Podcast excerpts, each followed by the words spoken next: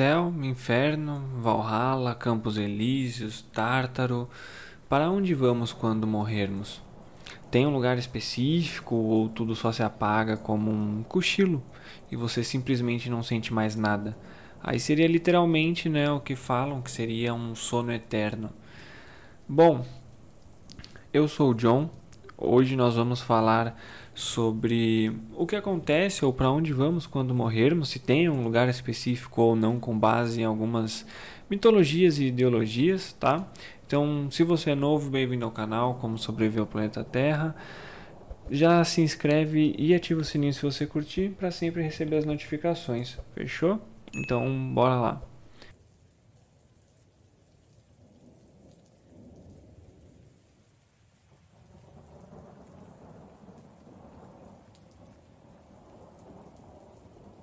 Antes de tudo, eu vou fazer uma menção honrosa ao cristianismo, porque eu não vou citar ele, porque basicamente todo mundo já sabe o que é e como funciona, né? Então, eu não vou citar ele especificamente e tratar dele, mas só por cima, tá? Ah, você tem o céu e o inferno, tá? Dependendo de como você foi em vida, ou seja, se foi bom ou ruim, você vai para um desses lugares, né, o céu ou o inferno, você garante sua ida para eles e você pode transitar entre eles de um certo modo. Então, se você for uma pessoa ruim em vida, mas se arrependeu, tudo mais, você consegue ir para o céu. E se você fez coisas ah, ruins e acabou indo para o inferno e se arrepender, você ainda pode ir para o céu, assim como estando no céu em algumas religiões baseadas no cristianismo se você foi para o céu e teve pensamentos ruins ou fez coisas ruins, você pode transitar para o inferno. Então, começando pela mitologia grega, tá?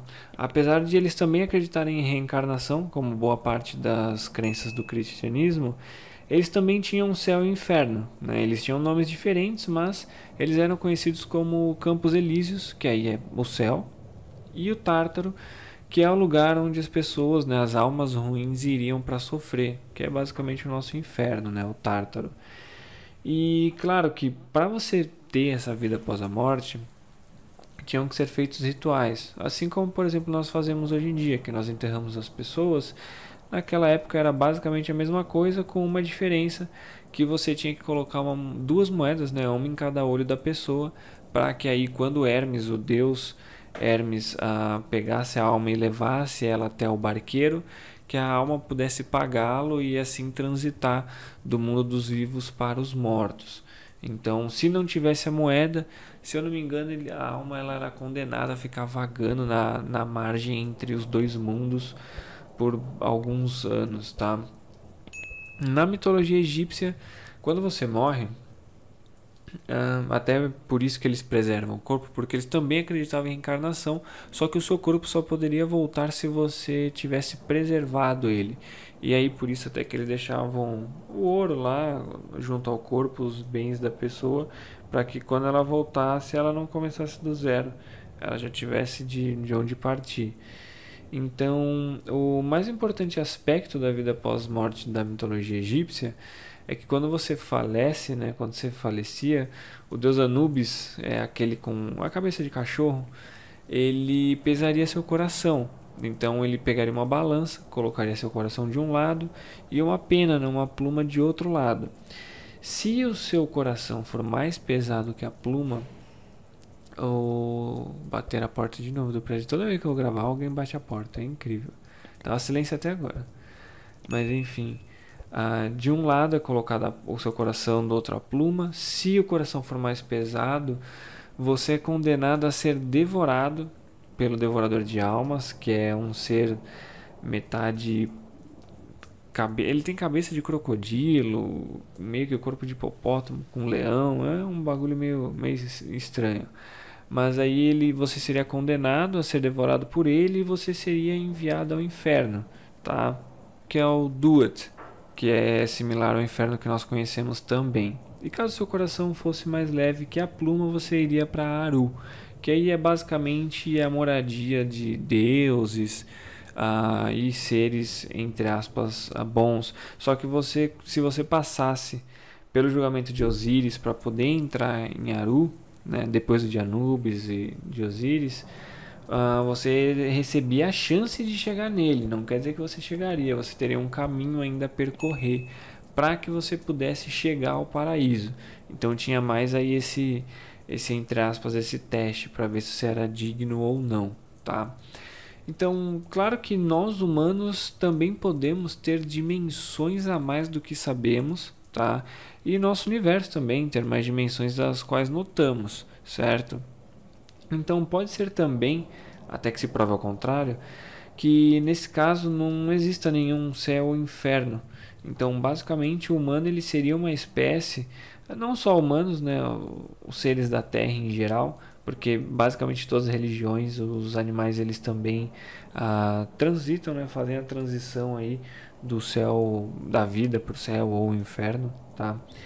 Então esse basicamente não teria céu ou inferno, o humano seria apenas uma espécie da qual o seu suposto último nível de evolução seria morrer e todo o seu corpo e conhecimento seria transportado para uma dimensão acima da nossa.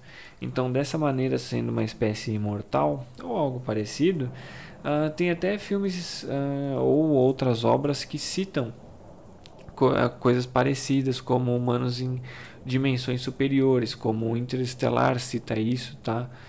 Então, se isso realmente for verdade, ainda seria um pouco complicado de explicar né, como funcionaria todo esse processo, mas é uma possibilidade. Então isso explicaria porque muitas pessoas, ah, em questão de religião, têm contato com, entre aspas, espíritos ah, e essas coisas, porque basicamente você estaria ah, em uma dimensão acima e você poderia até interagir entre elas, mas não entender supostamente. Né? É meio, meio vago, mas até que se prova o contrário, ninguém pode dizer que não. Tá? Bom, mas ah, aproveitando, se você ouviu até aqui e está gostando, se inscreva e ative o sininho para sempre receber as notificações, fechou? Então, por fim, por fim, talvez não exista céu nem inferno e tudo seja basicamente criado por nós mesmos. Como e por quê? Quando uma pessoa morre, uma pessoa que você goste, e o que você lembra dela? momentos felizes, sei lá, um jeito carinhoso que a pessoa te chamava, uma comida que ela ficava feliz só de saber que ia comer, qualquer coisa. Momentos felizes, momentos agradáveis. Você se lembra de momentos assim quando você, quando uma pessoa que você conhece, ama, ela morre. Então, boas lembranças assim, elas acabam fazendo com que ah, nós assimilamos o, essas pessoas com o céu, como uma coisa boa. E uma pessoa que foi ruim para você, ela não foi pro inferno por ter sido uma pessoa ruim. Então, talvez o céu e o inferno eles sejam apenas uma questão de pensamentos de quem fica vivo em relação à pessoa que já morreu. Então, no final não existe nada mesmo, tá? Então, basicamente, são só ideias e conceitos que os vivos têm daqueles que já faleceram. Mas aí entra toda uma questão também de nós sermos nossos próprios deuses quando queremos, vamos lá e fazemos o que desejamos. E mas eu não vou entrar nesse aspecto agora. Mas basicamente, no final não existiria nada.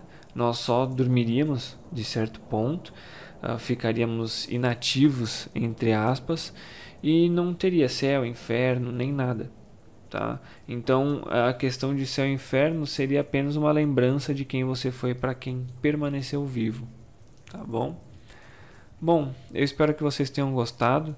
Ah, curta, compartilhe, comente, mas não se esqueça de se inscrever e ativar o sininho.